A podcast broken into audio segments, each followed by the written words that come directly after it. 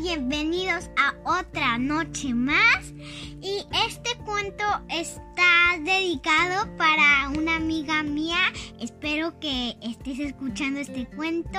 Si estás ahí, te mando muchos saludos. Todos los que nos escuchan, este cuento también va para ustedes. Sean niños o niñas, no importa, ¿ok? Muy bien. Y el cuento se titula Mi mejor amiga, que es para mi mejor amiga. Ok. Que se llama Mía. Una mañana Violeta jugaba en el jardín con su muñeca favorita, Alicia.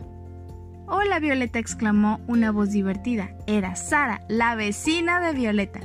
Las dos niñas eran muy buenas amigas. De hecho, Mía también es mi amiga y también es mi vecina. ¿Puedo jugar con Alicia? le preguntó Sara mientras se disponía a tomar la muñeca en brazos, pero Violeta se aferró a Alicia. Era una muñeca muy especial para ella y no quería compartirla con nadie.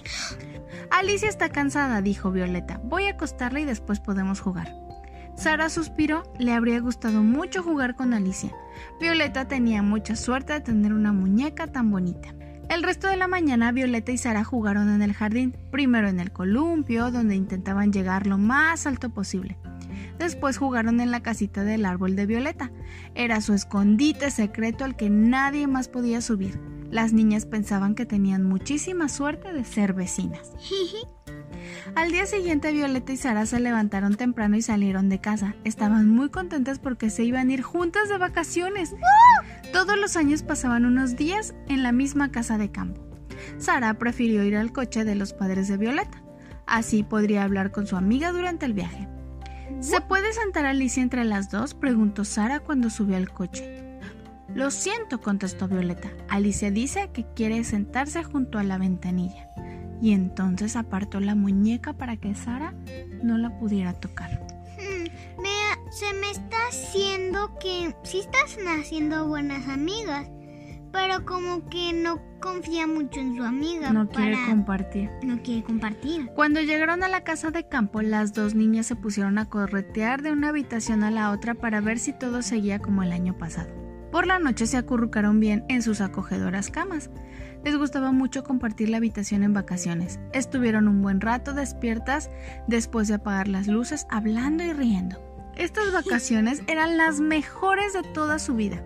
Hacía muy buen tiempo y Sara y Violeta se pasaban las horas jugando al aire libre. Un día Sara aprendió a ir en bicicleta sin las ruedecitas. Uh, yo todavía no aprendo a andar sin las ruedas. Al día siguiente Violeta hizo lo mismo.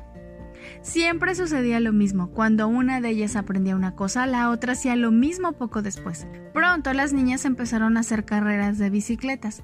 Jugaban juntas desde que salía el sol hasta que se ponía. Nunca se la habían pasado tan bien. Un día soleado, Sara y Violeta fueron a dar un paseo en pony. Violeta montó un pony negro que se llamaba Botones y Sara un pony con pintos de nombre Bolo. Muy contentas, Sara y Violeta dieron unas vueltas por un pequeño recinto acompañadas de dos niñas mayores. Cuando Botones empezó a trotar, Violeta se puso a reír. Yo también, exclamó Sara, y Bolo también trotó. Las dos amigas estaban impacientes por contarles a sus padres lo bien que se las habían pasado. ¿Podemos montar en pony cuando volvamos a casa? preguntó Sara a sus padres. Las madres de las niñas se miraron y fruncieron el ceño. Bueno, empezó la madre de Sara, tenemos que decir una cosa. Cuando volvamos a casa, las cosas serán algo distintas. Los padres de Sara tenían que decir algo importante. ¿Se iban a mudar? No sabemos. Al volver a casa su padre le comunicó la noticia. Vamos a ir a vivir a otra ciudad, Sara. ¡No! Tengo un nuevo trabajo y mamá y yo hemos buscado una casa estupenda. Violeta y Sara no podían creer lo que acababan de oír. Ya no serían vecinas. ¡Qué mal! No está tan lejos. Podrás ver a Violeta los fines de semana y en vacaciones, dijo. Pero yo no quiero vivir en otra ciudad, gritó Sara. Entonces le dio un abrazo a Violeta y le dijo ¿Verdad que no vas a olvidarme? le susurró. Claro que no, le contestó Violeta. El resto de las vacaciones intentó convencer a sus padres. ¿Y si yo me quedo en nuestra antigua casa? El padre de Sara intentó explicárselo con claridad y paciencia. Le dijo que su nuevo trabajo quedaba demasiado lejos para desplazarse cada día. Violeta podrá visitarnos y quedarse con nosotros siempre que quiera, le prometió. ¿Y yo podré quedarme en su casa? preguntó Sara. Por supuesto que sí, le contestó su madre. ¿Seguiré siendo tu mejor amiga? preguntó Sara a Violeta. Claro, le respondió Violeta.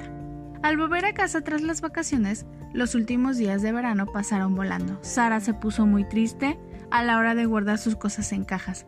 ¿Crees que Violeta se olvidará de mí? le preguntó a su madre. Nunca te olvidará, le contestó mientras le daba un cálido abrazo.